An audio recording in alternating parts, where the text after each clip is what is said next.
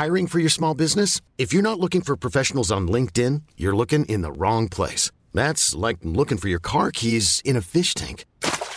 LinkedIn helps you hire professionals you can't find anywhere else, even those who aren't actively searching for a new job but might be open to the perfect role. In a given month, over 70% of LinkedIn users don't even visit other leading job sites. So start looking in the right place. With LinkedIn, you can hire professionals like a professional. Post your free job on linkedin.com slash achieve today. Más que arquitectura. Con los inexpertos Javier Alonso y Ángel Sánchez.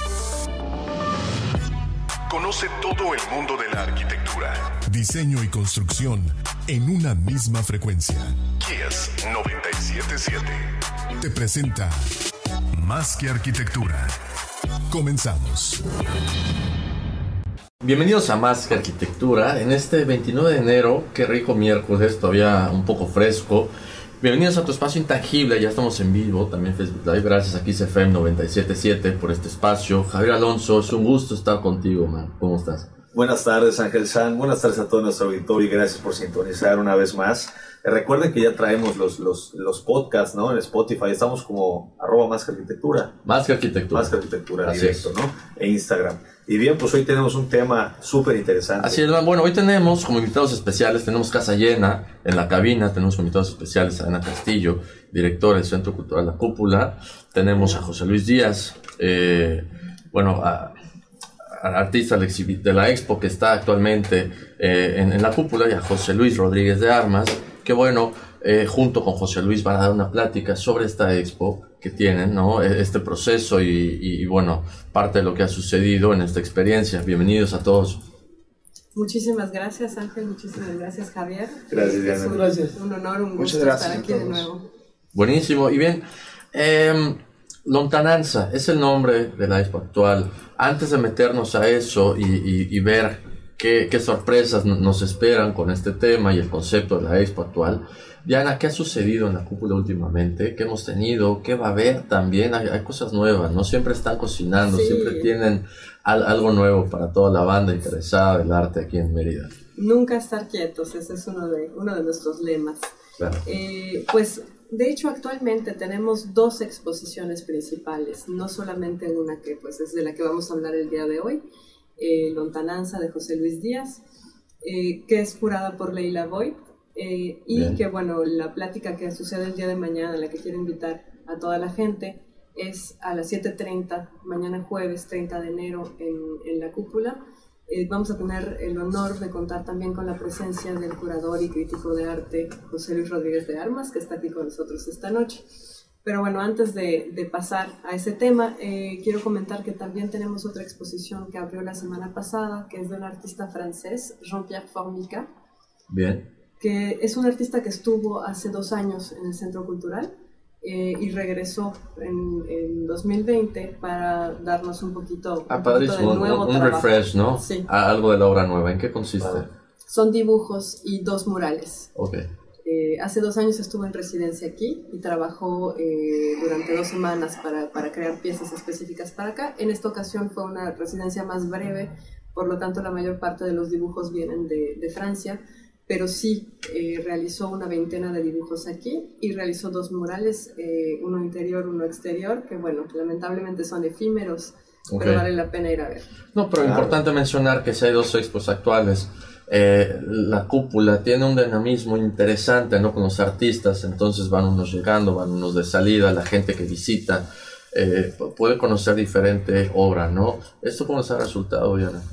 Pues muy bien, y de hecho, justamente eh, relacionado a lo que mencionas, hemos creado dos salas de transición que nos permiten conservar un poco más de tiempo algunas de las obras de, de los artistas cuyas exposiciones ya terminaron. Ok. Entonces esto permite un, un contenido más rico para el público que nos visita. Y bueno, como saben ustedes, además de exposiciones, también tenemos eh, de manera eh, continua tanto las charlas como conciertos, como proyecciones, estuvimos Claro. en, el- en la muestra de cine callejero hace poco, eh, etcétera. Entonces eh, les, les invito a seguirnos en, en Facebook como eh, Centro Cultural La Cúpula o eh, Facebook diagonal La Cúpula Mérida, punto, La Cúpula Mérida nada más. para poder ver nuestras actividades, que son casi semanales.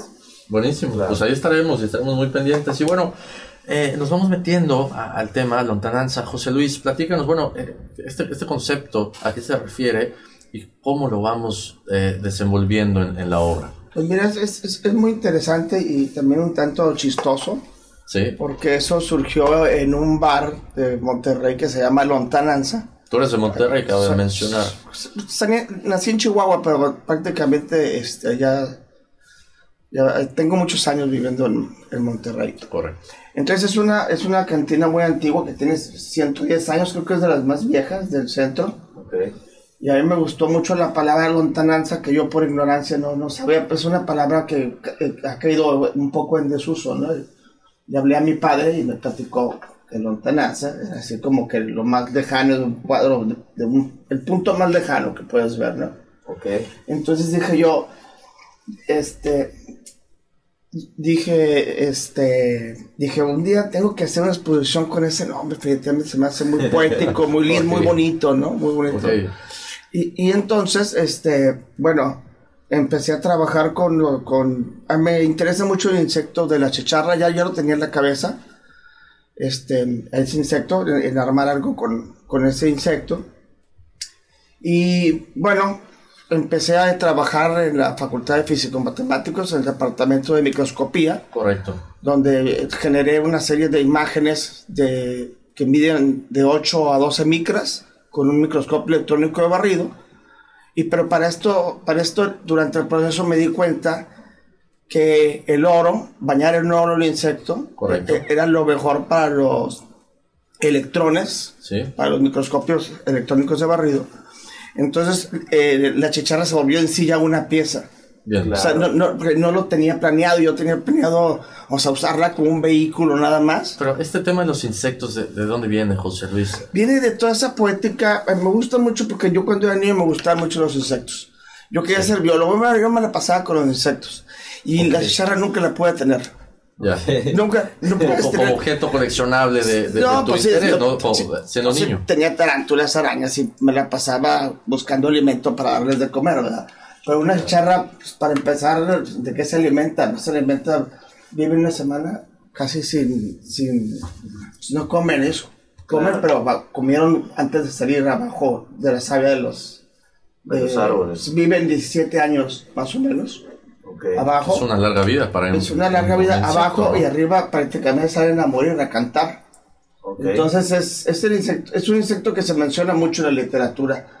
Entonces la forma de vida, toda esta poética que genera alrededor fue lo que me llevó a partir de ese insecto para generar imágenes. Claro. Imágenes microscópicas de este, que, de este insecto que a fin de, a fin de, de cuentas se, se hacen un poco parecidas parecen como eh, lunares. Bien. Y también esta exposición también está acompañada de unos, de unos óleos de la luna, que hace un poco referencia también a esta em, parte de la noche donde suenan, las chicharras, ¿no? Y que se empieza a iluminar por, por la luna, ¿no? Y se, genera ese, esa poética, ¿no? Sí, sí, correcto. Este, esta conexión entre la noche y este insecto que, bueno, es de, de, gran fascinación, ¿no? Sí. Ahora, un poquito para entender mejor eh, José Luis, el, tema del microscopio, ¿cómo es que, bueno, pasa del insecto y mencionas esta situación microscópica? ¿En, qué momento eh, pasa ese medio? ¿Por qué? Ah, bueno, lo que, pasa, lo que sucede es que, bueno, investigando un poco, este, eh, conocí los microscopios electrónicos de barrido y me hicieron el favor este, los científicos de posgrado de la Facultad de Física y Matemáticas que tienen un, un departamento de microscopía. Sí y me dije, bueno, le va, vente, pues vamos a divertirnos. Y ahí me di cuenta que se tenía que bañar, pues, se puede bañar con oro, palladium, un, metal que tiene que rebotar, ¿no? Los, los electrones. Entonces ahí me di cuenta, ahí me dijeron que lo mejor era bañarlos en oro por medio de plasma, que es el cuarto estado de la materia. Entonces lo metes, se mete en un aparato, a un aparato y se genera un vacío. Sí. Y después sale a la luz y esa luz, este, esa, esa luz es oro este, en, plasma. Sí. Está increíble porque luego eh, eh, el insecto se vuelve como una, una joya, ¿no? Como una pieza. Exactamente, sí, sí, sí. Eso, eso también fue lo que me gustó porque me acordé de, de los los insectos de los egipcios que los hacían, pero los hacían de oro, no, no, no, podían bañarlos en oro porque pues, se deshace el insecto. pero con la tecnología de ahora, pues hay maneras de hacerlo. Y esto es lo que vamos a estar platicando. Eh, antes de, de, continuar, vamos con una rolita. Esto es Big Mouth Strikes de Smith. Selección de los invitados el día de hoy. Regresamos con más que arquitectura. Oye, qué loco. Oye, está, está, muy loco eso del plasma. Sí. Este, realmente son de una belleza singular las piezas, ¿eh? las tienen que ver en persona. Sí, yo sí quiero ir. Porque, digo, esa es mi apreciación, ahí sí voy a decir mi apreciación personal y de mujer.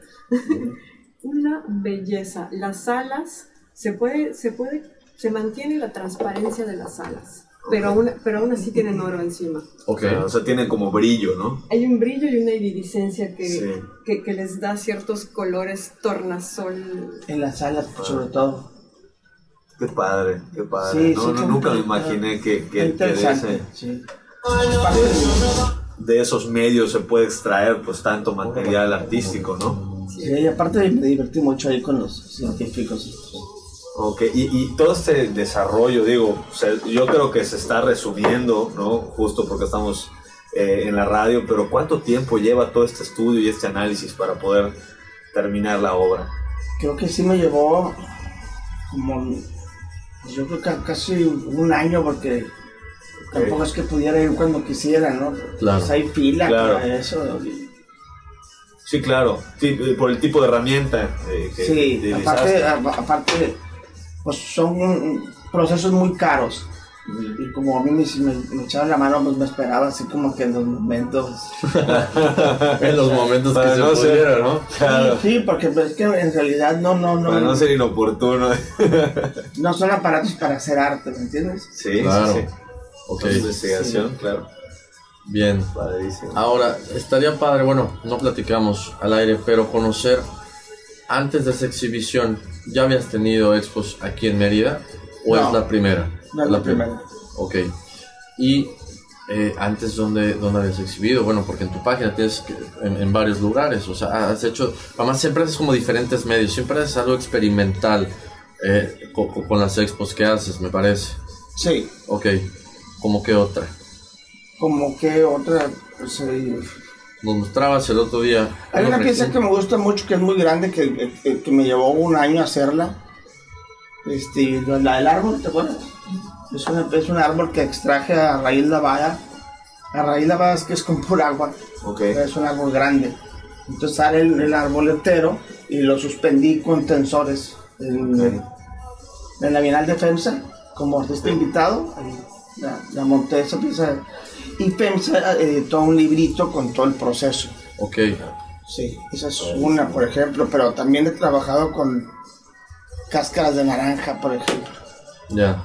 Sí, las, las, las cáscaras de naranja se hacen como madera. La caja de naranja la limpias. Y, si la deshidratas correctamente, se queda como. Como una madera. Y pinté, y pinté el universo adentro, por ejemplo. Ok. O sea, una imagen del telescopio Hubble. Ah, sí lo vi, pareció una jícara. Ya entiendo que... Pareció una jícara, pero es una, okay, Ok, Y ahora vi un cubo, me llamó la atención porque tiene algo... Está muy padre. Ajá, un cubo como de un universo. Ah, eh, es que he hecho varios cubos, pero sí es ah, de una caja de FedEx. Sí, de FedEx. Sí. Ok, ¿a es qué que corresponde? Esa, pues es que a mí me invitó Santiago Espinosa de los Monteros, un curador de la Ciudad de México, me invitó a participar en un proyecto que se llamaba La Caja como punto de partida. Entonces yo me, la verdad me tardé como tres meses en estarle pensando qué iba a hacer. En hacerla me tardé nada. Ya. Pues estuve pensando y pensando y pensando y entonces dije una caja de FedEx pintar el universo. Me dice que yo estoy afuera del universo. Entonces los confines del universo o sea, yo estoy situando al espectador afuera del universo, en donde no sabemos ni siquiera que existe. Entonces, la caja como punto de partida, pues por eso la, la caja, esa pieza se llama caja final. Qué padre Sí. Oye, pero, pero veo, veo ahorita Diana me está mostrando algunas imágenes de, de tus obras y mucho el recurso de tu obra son elementos naturales, ¿no? O sea, sí, troncos, la cáscara. trabajo mucho con papel también Claro, papel. Hay unos recortes de periódico que hay, hay, unas siluetas, ¿no? Y luego lo demás se vuelve así como un, una bola y queda la silueta de los personajes de alguna foto en el periódico. Una cosa así. A ver, ¿cuál, otra vez? Que se quedan como siluetas, ya sabes cuál es, ¿De periódico? Sí, ¿De papel periódico. Sí, parece papel periódico. ¿Qué haces? ¿Como, como bolas? Ajá, como bolas. Ah, está bien, esa, esa, pieza me gustó mucho. Cuenta que agarro el periódico, recorto y lo leva. Es una técnica así como que no tiene pegamento, ¿eh? Nomás lo vas doblando y hay unas hay maneras de doblarlo para que eso quede así. Ok. Entonces, este, se me hace muy interesante porque el periódico tiene un día de vida prácticamente. Sí. O sea, digo... Se va, se va echando a perder, o sea, se va haciendo... Pues, se, lee un día y ya. Claro. Ya. Sí, por eso un periódico, ¿no? Entonces, entonces es, es, es como si se estuvieran abrazando porque los van a tirar ya, ¿sabes? Claro. Es un poco claro. la poética o la risa, no sé de abrazar tu, tu efemeridad. Sí, sí, una cosa así. Se puede decir, totalmente. o, o, o, de, o, de, o de mantenerte, de sostenerte, ¿no? De, que, de, que, no pases de moda, de que no, de que no quedes en el olvido, ¿no? Este, vale la pena. No sé si con el libro vaquero, hice toda una exposición con el libro vaquero. ¿Qué es eso? ¿No los has visto? El libro vaquero es el libro es el impreso más leído de Latinoamérica. A ver. El libro vaquero. Picamos de eso. Venga, venga. Estamos de vuelta en Más que Arquitectura. Para los que nos van sintonizando, estamos en vivo en Facebook Live también. Estamos con Diana Castillo, José Luis Díaz y José Luis Rodríguez de Armas, hablando sobre arte el día de hoy y bueno, qué hay en, la cúpula, ¿no? Regresando al tema, José Luis, eh, leímos hoy una nota sobre la expo que tienes ahora, eh, Lontananza, habla sobre universos. Y bueno, durante el corte platicábamos algo de lo, de lo más pequeño, el, universo en grande, ¿no? Pero esta expo también tiene algo que ver con universos eh, micros y macros. ¿A, qué se refiere esto y cómo el observador se puede encontrar eh, en ese viaje, identificarse de esa manera? Fíjate que en realidad mi idea no era como que jugar con lo micro y con lo macro, porque pienso que es algo ya muy hecho, ¿no? En realidad no, no quería investigar eso, en realidad es una poética entre Mm. Ok, sí, entre los micro y los macro, pero no de esa, bueno, no, de esa manera, sino algo poético que, que, genera, que se junta y que parte de un insecto, de, de, la pequeñez e insignificancia aparente de un insecto. Claro. Y, y, y, que normalmente, o sea, particularmente los insectos son pequeños y tienen una importancia en toda la cadena de vida, ¿no? Del planeta. Por pues, supuesto, sí. Pero el observador, ¿tú cómo crees? Eh, José Luis, que se debe encontrar en, ese inter de lo más chiquito a lo más grande? ¿Cómo se debe sentir o sea, e, esa experiencia de cuando la gente visita la obra? La verdad es que, este, si, mm, como te digo, los paisajes, este, microscópicos parecen como lunares. Y algunos de la luna también parecen, parecen microscópicos. Correcto. Entonces, este... Tal vez eso somos, ¿no? de cualquier manera. Podría ser, sí. Correcto. Ahora, José Luis eh, Rodríguez de Armas, tienes mañana parte preparado este, una crítica y, bueno, una convivencia con José Luis al respecto de su obra. ¿Cómo fue este proceso y una probadita de lo que van a estar platicando mañana?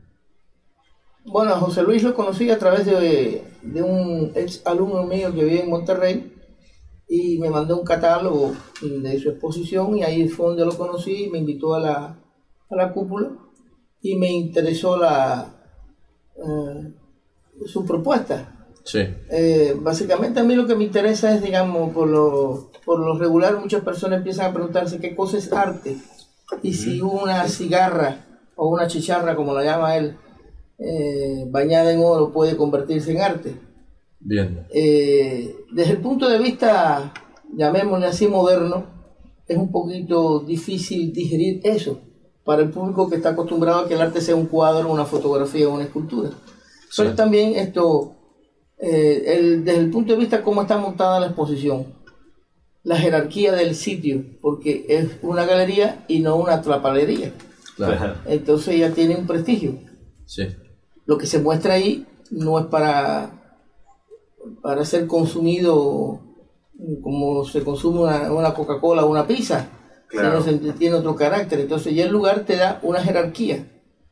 Cuando se presenta algo allí, está un artista, hay un crítico, hay un curador que legaliza aquello, o sea, le da un, valor, un valor estético. Y entonces el público lo primero es que, bueno, ¿cómo yo leo esto? Entonces, ahí es donde viene la libertad que tiene que tener el público, porque ya el público es co-creador, el artista hace una primera parte presentando una obra, sí. pero después viene el público que lee lo que él quiere leer. Ya ese concepto del público pasivo no funciona, ahora es un público activo, un público que lee lo que quiere leer y lo que puede leer. Entonces ahí el arte no está dado solamente por lo que presenta él, sino también por lo que construye cada uno en su mente. Claro. Entonces, al jugar con una serie de conceptos, digamos, por ejemplo, el oro, el oro siempre ha sido un material de valor económico, de valor estético y de valor simbólico. Sí. Entonces, si está colocado bajo un capelo y ese capelo tiene que ver con una tradición mexicana, que es, digamos, por ejemplo, el capelo redondeado, que es donde ponían la Virgen o donde ponían una serie de atributos a la Virgen, ya le da otra cara, otra, otra va subiendo jerarquía, otra lectura. Y esas lecturas son las que el público puede eh, ir eh, construyendo en su mente. la exposición está montada elegantemente con paredes pintadas de negro, fotografía, documentación de fotografía, pintura, video. Entonces hay una diversidad de, de formatos que el público que no está acostumbrado a ver eso empieza a sentirse un poquito desorientado, pero el, lugar ya te da una orientación y te dice, lo que está aquí, por lo menos para los especialistas o los conocedores, es arte. Entonces, ahora viene tu otra parte, indaga qué cosa hay detrás de todo eso. Correcto. Entonces, eh, lo más interesante también es, digamos, eh, cómo ninguna obra de arte puede prescindir de los afectos es decir, de las partes emotivas y de las partes biográficas de los artistas. Por ejemplo, Dalí le tenía fobia a los bichitos, los bichitos del mar, y prácticamente tuvo su obra donde quiera hay un bichito. Él dice que él jugaba con los insectos cuando niño y que nunca pudo apresar una, una, chicharra. Sí. Sin embargo, ahora lo, se le, se dan las, ahora la tiene, se le dan las condiciones. Entonces, que iba a ser biólogo y se convirtió en artista. Entonces todas esas lecturas eh, son las que eh, una información sutil, porque yo tampoco le puedo decir al público, lee de este modo.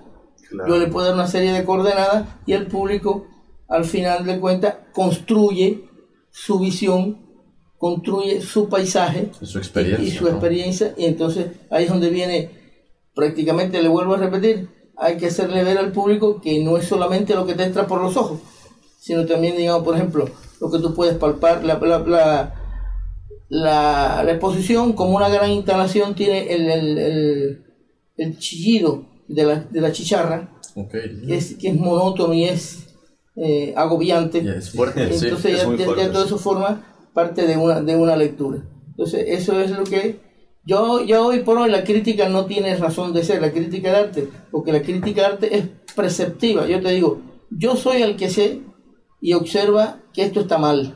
Y entonces el público lo lee. Entonces ya la crítica no tiene razón de ser si el público es participativo, si el público es creativo.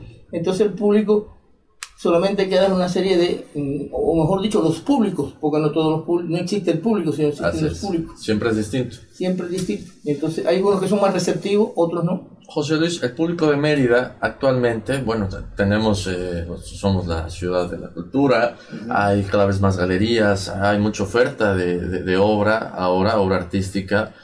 Eh, el público en general en Mérida, ¿qué tanta sensibilidad tiene ahora o qué tanto busca estas experiencias de las que estamos hablando? Bueno, en primer lugar es una, es una ciudad que tiene bastante, varias universidades donde se da eh, eh, sin parte arte o sin parte arquitectura, por lo tanto tiene un público de estudiantes, un público que, que está ávido de conocer. Cuando hay tantas galerías es porque hay muchas ofertas eh, y mucho público que lo recepciona. Entonces, si, hay, si, si existe ese público eh, que recepciona arte, que quiere arte diferente, y que es capaz de ver una exposición como la de Picasso, o ir al Museo de Antropología, ver una, una exposición de arqueología, o ir a estas galerías como la cúpula, que cada cierto tiempo ofrece mm, algo diferente, algo diferente a lo que se entendía por arte. Itinerante, ¿no? De alguna manera. Correcto. Y esta, esta tendencia que hablas de, de, de, experiencias y que la gente busca interactuar más con la obra, ¿hacia dónde va? A veces tenemos instalaciones artísticas en, en las galerías que involucran cada vez más al visitante, ¿no? De, tal manera que tenemos que bailar, actuar, cruzar eh, a, veces eh, espacios, atmósferas distintas para poder sentir la obra artística. Eh, ¿Esto a dónde va? ¿A dónde va? A tener un público más, más necesitado de, consumir arte y arte de calidad y de prácticamente mmm, que un público conduzca a otro público, sí. atrape a otra persona. Yo siempre estoy hablando de que las personas deben ir a las inauguraciones, porque las inauguraciones... Es lo más divertido, ¿no? Es, divertido, pero a su vez son varias personas y te atreves a hablar. Sí. Y el otro habla y tú oyes. Sí. Y entonces mientras si vas en solitario no se, no se, no se, no se, no se relaciona. Okay. Entonces la exposición no es solamente tomarse una copa de vino, es también oír lo que dice el otro ver en colectivo y ver dentro de otra dinámica. O sea, las, claro. exposi las, exposiciones son decisivas y sobre todo, y en las exposiciones lo decisivo también es la noche de la inauguración. Correcto. Claro, donde Entonces, está si hablas de esta interacción, la plática que mañana jueves tienen la cúpula sobre, sobre la obra de José Luis, eh, ¿cómo, ¿cómo, de alguna manera amarra esta experiencia que, de, de, la que están hablando? Bueno, en realidad, digamos, por ejemplo, no es, no, es una plática, el sentido es una cosa de eh, desinhibida. Sí. No tiene la formalidad de una, de una conferencia académica o, o algo, eh, okay. eh, rígida sí. o de una mesa panel. Es sencillamente conversar. La palabra es conversar. Entonces, digamos, por ejemplo, en esa dinámica flexible, eh, el público no se siente mm, oprimido por lo que dicen las personas que están delante, que supuestamente saben más que ellos. Supuestamente. Supuestamente, entre comillas. Ok, bueno, vamos a quedarnos con eso.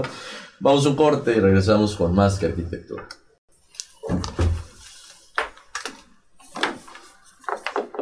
Súper interesante. Oye, ¿qué onda? Súper interesante lo que, lo que van a hacer. A mí me encantaría ir.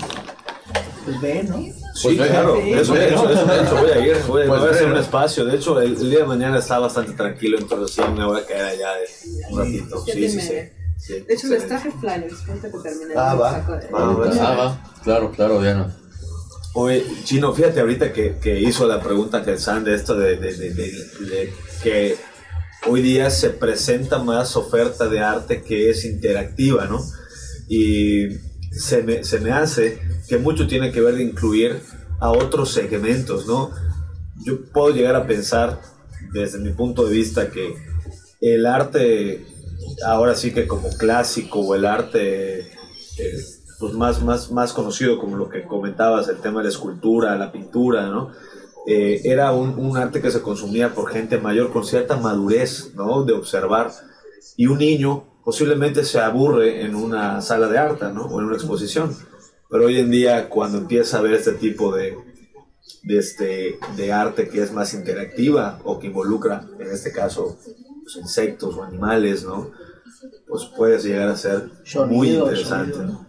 ¿no? sé si me, me, corrige, me corrige si estoy mal, pero creo que más a lo que se refería José Luis con interactiva era no era necesariamente que fuera para tocar o para, o para jugar con eso, que no es el caso de hecho claro, de esta exposición, claro, claro, claro. sino más bien es la, la, la manera en la que la persona la recorre, con las ideas que están claro, en... claro, la, sí, la sí, reflexiona, sí. etcétera. Y lo que mencionas de los niños se me hace súper interesante porque habiendo tenido la oportunidad de hacer, de estar en una sala para recibir gente en exposiciones, no solamente en la cúpula, sino en un festival en el que pasa muchísima gente por las salas. Cuando digo muchísimo me refiero a 200 a 400 personas por día. Ok.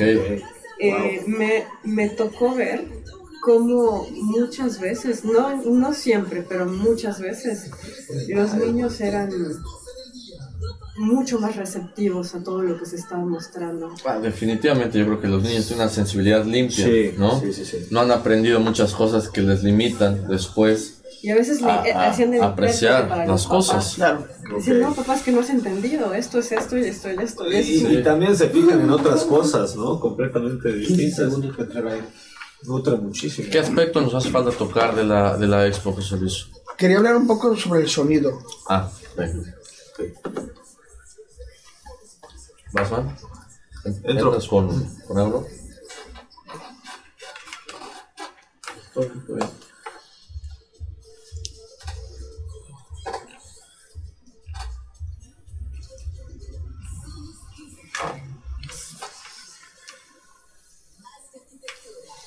Dicen que es una joya el libro vaquero, eh, por cierto. Estaban escuchando. El libro vaquero. ¿Qué tiene? Que es una joya. Estamos es en una joya, es una joya. Estamos con Diana Castillo, directora del Centro Cultural La Cúpula, José Luis Díaz, artista, que mañana hay una plática sobre su obra, y José Luis Rodríguez de Armas, ¿no? Antes de regresar a los temas y hablar sobre temas de sonido, les platico que en ángulo arquitectónico está ubicado en la calle 20, en esquina Colonia México. Pueden encontrar artículos para baños, recubrimientos para sus casas, para sus proyectos, en el caso de desarrolladores de arquitectos. Visítenos en calle 20, Colonia México, ángulo arquitectónico. Buenísimo, man. Ahora, eh, de vuelta a Lontananza, José Luis. Este tema, ¿qué nos dice? Hay un aspecto del sonido que falta eh, exponer, ¿no? ¿Por qué es tan importante tener este aspecto en, en la expo? Porque el sonido eh, ese fin de cuentas habla un poco sobre el, el, eh, es uno de los decibeles más altos del reino animal, los que emite este, este pequeño insecto. Entonces por eso yo me di la tarea de grabarlo en alta definición y es una pieza sonora que no es más que el sonido en sí de la chicharra que se llama paisajes en decibeles. Y entonces llega a todos los rincones de la exposición, entonces te, te va acompañando el sonido de este insecto por, este, por medio de, de, todos, de todas las imágenes. Entonces eso, eso es como que lo, hace como una pieza de alguna manera estelar, porque está en todos los rincones. Eso es importante. Y parte importante, ¿no? Que el sonido viaja a todos lados, entonces funge aquí como un hilo que conductor, conductor y que une toda la obra, que junta esta parte visual, la parte auditiva y todas estas texturas que, bueno, platicabas ya durante el corte, no, no es que las vayamos a tocar, pero sí estas texturas que se ven y te llaman tanto la atención, ¿no? Las sientes, claro, eh, y, bueno, va formando parte de esta experiencia. Ahora, José Luis, la gente que ha visitado la expo, ¿qué, qué feeling se ha quedado de esta experiencia? Pues eh, les ha gustado mucho. Lo confirmo. Qué bueno. Sí, sí, sí, sí, les ha gustado mucho. La verdad es que es una exposición muy poética, muy bonita y pues, este, está súper bien montada, gracias a Leila. Este, el espacio se prestó muy bien y creo que también este, esto, em, pues trabajamos muy, muy bien en, conjunto y, también eso se, eso se, se, se logra ver, ¿no? Cuando, cuando las personas se juntan y, congenian, ¿no? Y, hacen clic, suceden cosas buenas también. ¿eh? Claro. Eso es importante. Ahora, eh, en este papel, importante destacarlo, Diana, eh, el papel de Leila como curadora en, la expo, ¿cómo, ¿cómo funcionó? Y además, ¿qué tan importante debe ser el curador, ¿no? Siempre que hay una exhibición, debe haber este vínculo. Sí, de hecho, como decíamos hace un año, dos Hace un año, la última vez que nos vimos. Es como el intérprete, y justamente de lo que mencionaba José Luis Rodríguez de Armas hace un momentito también antes del corte, eh, está lo que el artista dice y está lo que el público interpreta, pero en medio de ellos dos hay alguien también que hace, eh, que le hace de intérprete para tratar de hacer pasar el mensaje del artista. Y pues este es el trabajo de Leila y creo que en esta exposición eh, está muy bien logrado y, he escuchado muchos comentarios positivos al respecto. Buenísimo. Ahora, José Luis, como crítico de arte, em, la curaduría no solo de, de, esta obra, sino de la apuesta que tenemos en Mérida, ¿cómo va congeniando? ¿Qué tal la curaduría, no? partiendo de lontananza a eh, otras experiencias que podemos tener en la ciudad? Bueno, curaduría es una, es una profesión eh, tan vieja como los museos, que no son tan, tan viejos, los museos tienen 200 años de, antigüedad, no, vienen de los griegos ni de los egipcios, vienen de del siglo XVIII en Europa. Y el curador es la persona que organiza intelectualmente una exposición. Pero eh, en gran medida eh, a veces se degenera ese término y se cree con que invitar a un artista y colocar cuatro cuadros en la pared ya consiste la curaduría. Entonces, no consiste en eso, consiste en, hacer, en, buscar, en primer lugar, si, si yo como curador, en este caso Leila, lo invita a él, ya el hecho de invitarlo a él y no invitarte a ti significa un criterio de selección. Correcto. Entonces ya yo estoy participando. Yo quiero tu obra y dentro de tu obra yo quiero estas obras y vamos a hacer una lectura. Entonces ya tú estás teniendo una, parte creadora, una parte creativa junto con el artista. El artista produce objetos en diferentes formatos, un cuadro, una fotografía, una escultura, una instalación, pero necesita de esa tercera persona, de ese intermediario que haga eh, o que propicie las condiciones para que el público recepcione y para que el y que para que el artista pueda exhibir. Lo que no se exhibe no existe. Entonces las, esos cuadros guardados, esa obra que, no se son básicas. Si te pones a ver la historia del arte, dice esto, esta exposición marcó tal hito, esto se, se puso en tal lugar. Entonces, las exposiciones, yo tengo una obra conceptual que dice la exposición es la exposición o sea, la obra del artista se disuelve, puede estar en, su taller, pero cuando entra a un espacio determinado, coordinado por otro, se convierte en otra cosa. Cuando ya se desmonta la exposición y él se lleva los cuadros, o se lleva la fotografía, o se lleva los objetos, empieza a tener otra vida. La, vida, la exposición es una vida temporal que puede durar cuatro meses, cuatro, seis meses, seis semanas o siete días. Pero entonces es otra cosa. La obra en sí es la exposición. Es por eso que yo enfatizo que el montaje es decisivo, la forma en que se distribuyen las obras y lo, primero que el público cuando llega a una exposición siente, siente espacio, no intelectualiza. Después empieza a intelectualizar cuando empieza a ver cada obra, pero en realidad lo primero que uno siente es un espacio. Lo mismo que cuando tú llegas a un hotel o llegas a un consultorio médico, si no te es propicio aquello, no, no te vas a sentir bien. Entonces la creación del espacio, del espacio expositivo, expositivo es, es decisivo. Tiene que darte la oportunidad que te metas a esa parte intelectual, ¿no? De alguna manera. Y es por eso que hay muchas galerías que una cosa es tener un espacio con cuadros y otra cosa es tener un espacio armado que dé la disposición para eso, ¿no? Eso es básico. Correcto.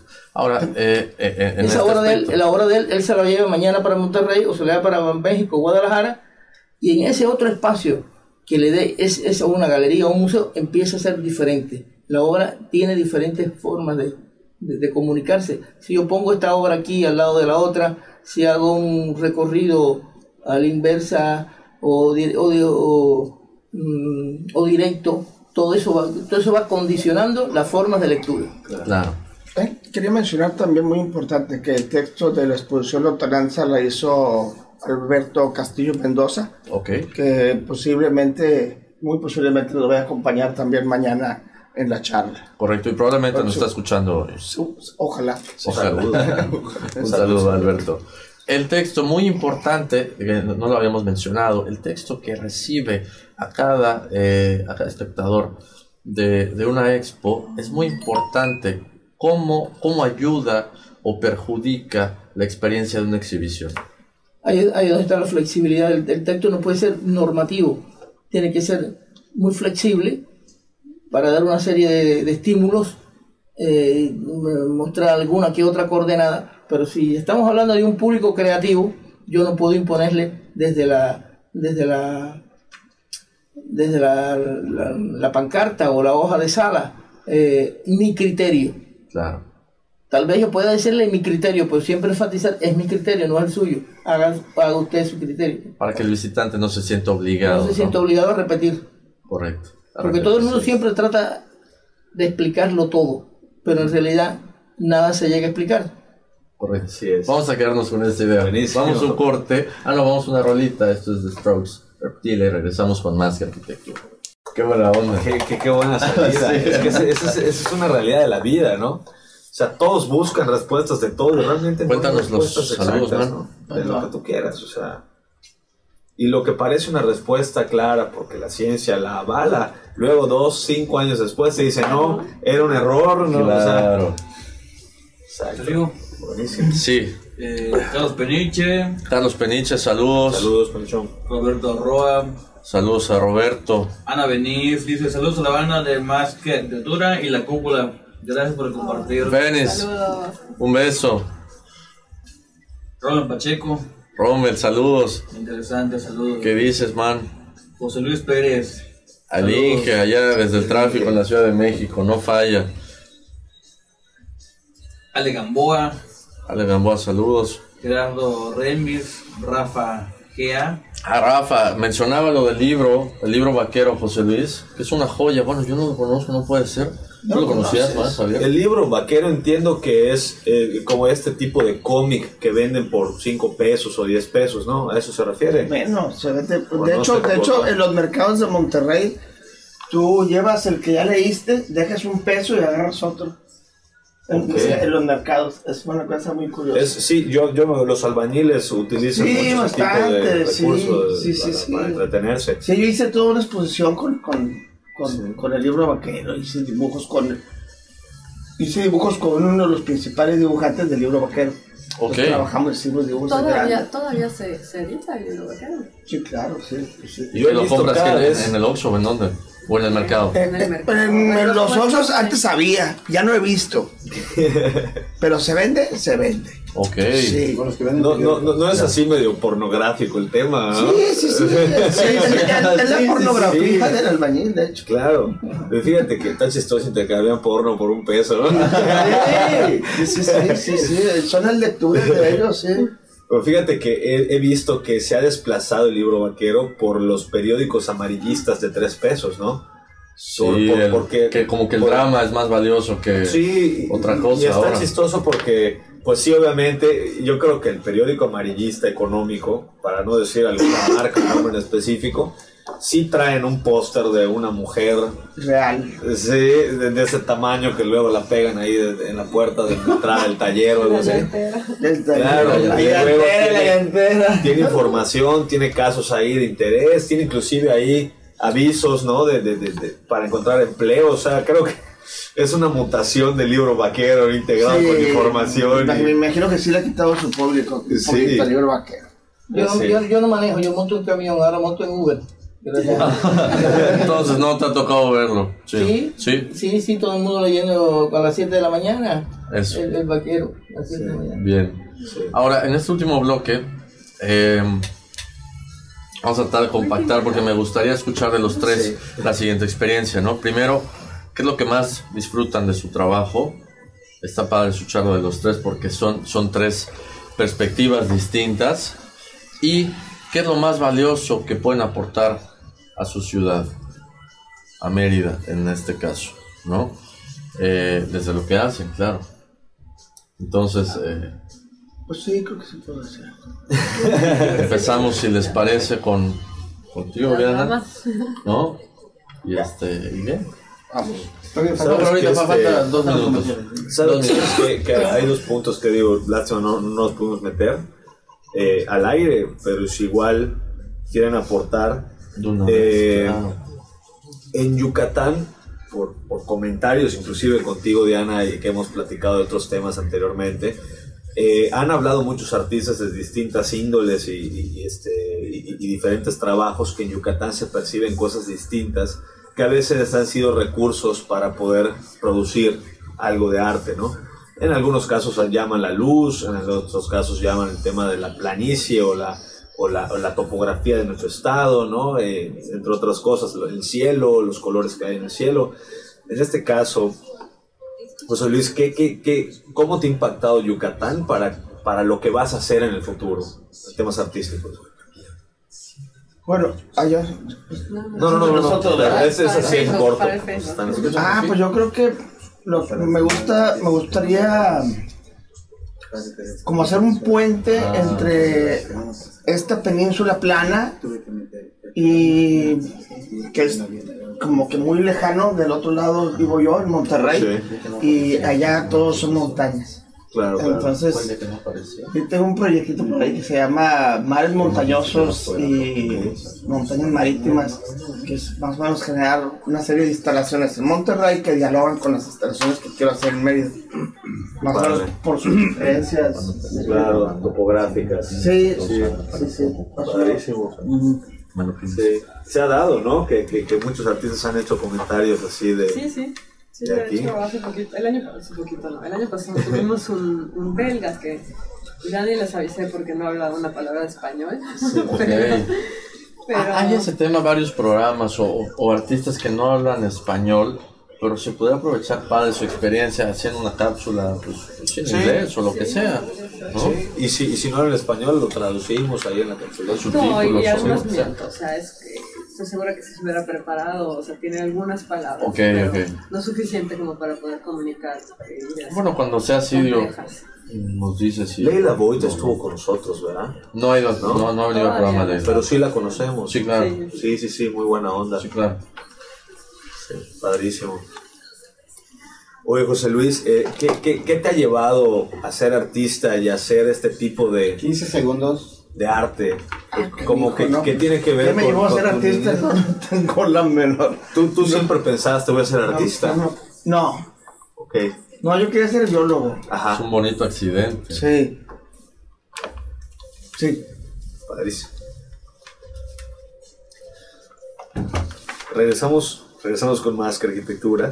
Y antes de meternos a los temas, les comento, Jefe Sevilla es la empresa líder en el ramo de la infraestructura para la construcción, como andamiaje, drenaje pluvial y alcantarillado. Grupo Ferretero Sevilla, Jefe Sevilla. Buenísimo, man. Y bien, en este cierre de programa, el día de hoy, em, nos encantaría saber esta parte personal de ustedes, Diana, comenzando contigo. ¿Qué es lo que más disfrutas de tu trabajo? Todo, pero si tengo que elegir una cosa, yo creo que son los encuentros. Los encuentros con ah, artistas maravillosos como José Luis, los encuentros con, curadores maravillosos como el otro José Luis. Eh, tengo la enorme suerte de poder eh, conocer artistas no solamente de aquí, sino también de otras partes del mundo. Eh, y no tiene precio, eso no tiene precio. Y, y la segunda cosa que más disfruto es que tiene que ver con la siguiente pregunta que no me has hecho aún. Ya, ya te la sabes, bueno. ya, ya, sabías que iba a preguntar. Bueno, no, ¿qué, ¿qué, es lo más valioso que puedes aportar a tu ciudad? Eh, pues ahí están relacionadas la 1 y la 2 porque también lo disfruto mucho. Es eh, poner un granito de arena para ayudar a abrir horizontes. Y cuando digo abrir horizontes, creo que estoy hablando no solamente de, de poder expandir eh, expandir la mente, eh, ayudar a la gente a viajar de manera emocional, de manera intelectual. Eh, sí, sino también un granito de arena por la paz. Se va a muy cliché, no sé, pero, pero creo, realmente estoy convencido de que, de que el arte ayuda a que no haya violencia, eh, a que la gente tenga un grado de felicidad más grande. Y creo que es importante continuar motivando, continuar apoyando, continuar eh, promoviendo el arte, eh, como diría el eslogan de la cúpula, en todas sus formas. Muchísimas gracias, Ana. Buenísimo, me encantó. Ahora, José Luis, eh, bueno, ahorita vamos a reiterar la invitación a todos para, para la plática de mañana en tu expo, pero bueno, ¿qué es lo que más disfrutas de tu trabajo? los procesos. Todo lo que descubro durante el proceso de hacer, ya sea una obra o una exposición entera, casi siempre que sale una hora se hace una serie. Generalmente haces variaciones, entonces vas descubriendo muchas cosas, vas aprendiendo muchas cosas y aprendo mucho de los demás porque casi siempre colaboro con, con gente, este, gente colabora conmigo. Entonces, este, ahí, este, pues conozco muchas, muchas cosas, enriquece mucho mi vida y, y, creo que enriquezco a los demás también, ¿no? Con, produciendo a final de cuentas las piezas junto con los demás. Correcto, buenísimo. Ahora, José Luis Rodríguez de Armas, eh, ¿qué es lo que más disfrutas de tu trabajo y lo más valioso que le dejas a tu ciudad? Bueno, a mí eh, entre curador y museógrafo me, me, gustan las dos profesiones, pero básicamente la museografía y organizar exposiciones, cada una diferente, en función de lo que estoy mostrando y en función de, de la propuesta del artista, y hacer ver que la exposición no es un simple eh, espacio neutro donde se colocan cuadros o, esculturas sobre base, sino como le dije a usted anteriormente, un espacio que se construye para, para crear significación. La obra de arte crea significación, el público crea significado, pero el museógrafo el curador también crea significado o significación o propicia que se crea la significación. Es decir, eh, hacer de la exposición eh, cada una diferente y que, que en realidad responda al momento en el que estamos. Porque en realidad la mayoría de las galerías no responden al momento en el que estamos, ni por lo que ni, ni, ni, lo, ni, ni por lo que muestran, ni cómo lo muestran. Entonces, mi interés es eh, servir eh, a partir de mi experiencia esos nuevos espacios que necesita el público. Buenísimo. Muchísimas gracias por su visita. Reiteramos la invitación para mañana, José Luis, por favor. Sí, que nos visiten, por favor, a la cúpula. Va a ser a las siete y media y estaremos ahí platicando de la exposición y tratar de divertirnos todos, ¿verdad? Una, una plática relajada y pasarla bien. Buenísimo. La dirección de la cúpula, Diana, para que no nos perdamos de Calle 54, eh, número 407, entre 41 y 43 del centro. Y pues eh, para los que no puedan asistir a la plática mañana, les doy los horarios de apertura para visita de la exposición también. Lunes a jueves de 3 de la tarde a 8 de la noche. Viernes cerramos una horita antes a las 7 de la noche. Y el sábado estamos abiertos igual, de 11 de la mañana a 2 de la tarde. Es entrada libre. Eh, y la expo de José Luis va a estar visible hasta el 12 de febrero. Buenísimo. Pues ya estamos, ¿no? Ya estamos. Muchas gracias a nuestros patrocinadores, Anglo Arquitectónico, Revista Landon, Jefe Sevilla, obviamente aquí 977 por este espacio, Junior Josecín en los controles, dándole eh, power al programa, que San. Gracias, man. Pues bueno, eso es todo. Nos vemos el próximo miércoles. Nos escuchamos con más arquitectura. Hasta la próxima. Muchísimas gracias. Muchas gracias. Los inexpertos, Javier Alonso y Ángel Sánchez, te esperan el próximo miércoles a las 8 de la noche para continuar conociendo todo el mundo de la arquitectura, diseño y construcción. Más que arquitectura. Solo por Kiss 977.